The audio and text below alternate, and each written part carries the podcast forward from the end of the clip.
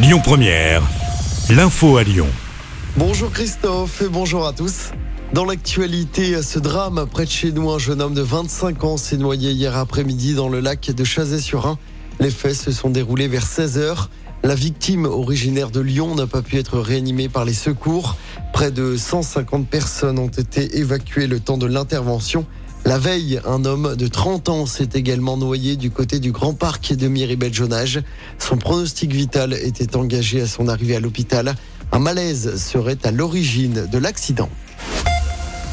La vigilance orange aux orages a été levée à Lyon et dans le Rhône ce matin.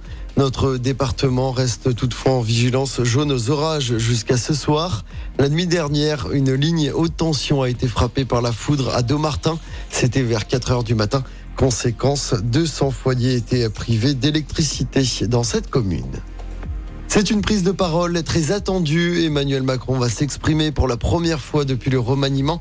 Le chef de l'État prendra la parole depuis Nouméa en Nouvelle-Calédonie tout à l'heure. Ce sera à 13h sur TF1 et sur France 2. Il répondra aux questions des journalistes.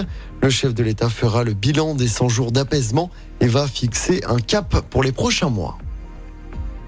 Et puis attention, le trafic du métro s'est perturbé à partir d'aujourd'hui en cause des travaux de rénovation qui vont durer jusqu'au vendredi 11 août. La ligne circule uniquement entre Cuir et Croix-Rousse durant toute la période du chantier.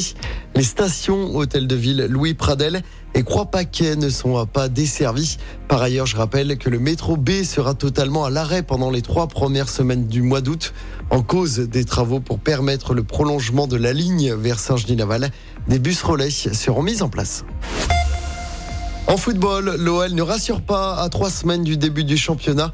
L'OL de nouveau battu en match amical. Quatre jours après sa défaite contre Manchester United, le club lyonnais s'est incliné hier soir face à Molenbeek en Belgique. Une défaite, un but à zéro. L'OL qui affrontera le Celta Vigo ce samedi, puis euh, Crystal Palace le 5 août avant la reprise de la Ligue 1. Et puis le Tour de France qui s'est achevé hier sur les Champs-Élysées à Paris. À 26 ans, c'est le Danois Vingegaard qui remporte son deuxième tour d'affilée. Il devance son rival Pogachar. C'est le Belge Jordi Meus qui s'est imposé hier au sprint pour la dernière étape.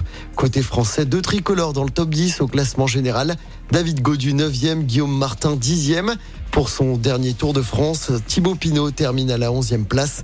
Une seule victoire d'étape côté français, la victoire du Lyonnais Victor Lafay.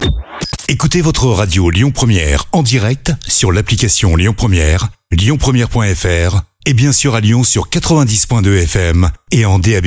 Lyon Première